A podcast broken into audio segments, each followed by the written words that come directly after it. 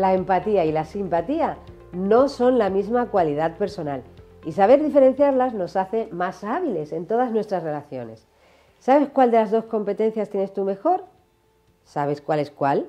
Porque si me dices que eres muy empático o empática porque si ves a alguien llorar, tú lloras, eso no es empatía, es simpatía. La simpatía no es solo eso de ser socialmente ameno o divertida. En su sentido más estricto, la simpatía es la habilidad que tenemos para conectar espontáneamente con otras personas. Simpatizamos cuando después de hacer una valoración más o menos consciente de otra persona, concluimos o no que compartimos algo, gustos, creencias, valores, opiniones.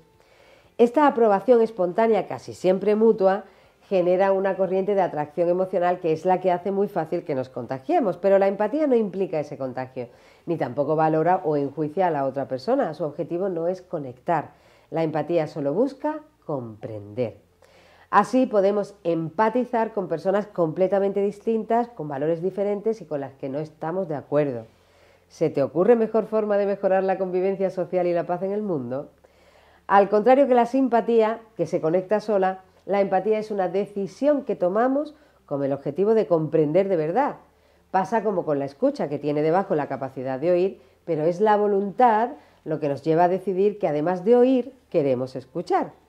Por tanto, para hacer amistades, para ir de viaje o en una fiesta, dejarse llevar por la espontaneidad de la conexión y el contagio emocional de la simpatía suele ser la mejor opción. Pero, ¿y si estás en un hoyo emocional? ¿Te imaginas que la persona en la que vas a confiar profesionalmente simpatiza con tu problema, se contagia y se queda en el hoyo contigo? Necesitaríais a una tercera persona con empatía y sin contagiarse que viniera a sacaros del hoyo. Así que si no eres todo lo simpático o simpática que te gustaría, prueba a modelar a quienes te rodean, que sí lo son, que esa es una buena estrategia siempre. Pero lo que yo te sugiero hoy es entrenar tu empatía, porque además de ayudarte a dar los primeros pasos hacia la simpatía, te permitirá mejorar tu forma de comunicarte, la calidad de tus relaciones personales y profesionales, tu estilo de liderazgo y muchas cosas más. Aquí te dejo algunas tareas para empezar. 1 Céntrate en escuchar sin opinar, sin interrumpir y sin pensar cómo responder.